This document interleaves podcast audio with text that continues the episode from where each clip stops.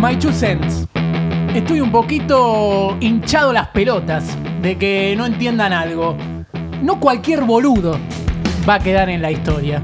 El destino es justo. En los partidos importantes se ilumina con tipos que van a quedar bien en el póster, que después vas a pegar en tu pieza. Tipos que no te va a llamar la atención ver en la tapa de un libro o en el avance de una película. La historia tiene ejemplos rotundos. Y vuelvo a decir que estoy hablando de partidos importantes, importantes de verdad, no un partido de torneo local ganado en Paraná. Final de Madrid, Copa Libertadores 2018.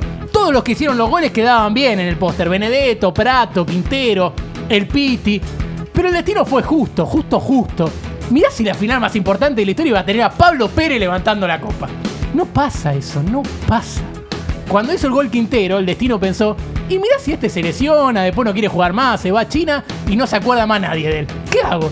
Me queda en la tapa de los libros el tipo este. Entonces quedaba la carta del gol de Piti Martínez y va el tercero, va el tercero. Porque él sí quedaba bien en la tapa del libro. El libro de la final está él. Ahora, ¿se pensaba en que esa pelota, para irse solo frente al arco, le iba a quedar, con todo respeto, a Julián Álvarez?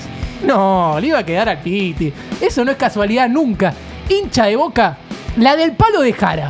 ¿Te pensaste que un tipo como Jara iba a hacer el gol que te lleva a penales y después ibas a ganar la copa? Jara, Jara, Leo Jara, mira si iba a hacer ese gol. Pero ¿qué carajo pensaste? Uno que va a hacer un gol, un tipo así que hizo un gol como ese, fue Nasuti. Hizo ese gol en el 2004, pero perdió River por penales. Porque sí, no merecía quedar en la historia.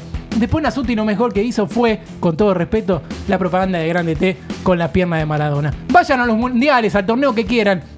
El póster no es para cualquiera. España campeón, ¿quién hace el gol? Iniesta. No lo iba a hacer otro. En 2006, Materazzi no era nadie. Ahora, cuando le metes Zidane un cabezazo en el pecho, ya está. Te mostró que el destino, él iba a quedar en la historia y que se iban a acordar de él. Lo que quiero decir es esto. Si estás viendo un partido importantísimo y el gol lo hizo un 4 de copas, tenés que saber que el partido no termina así. ¿Hará un gol un compañero más importante o se lo darán vuelta? Si arrancamos ganando la final del Mundial con gol de Foyt, no creo que sea el gol que recordemos por el resto de nuestras vidas. Basta de no entender la historia, está bastante escrita y es predecible a veces.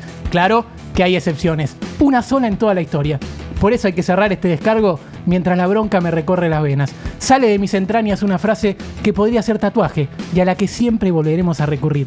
Gotze, la concha de tu madre.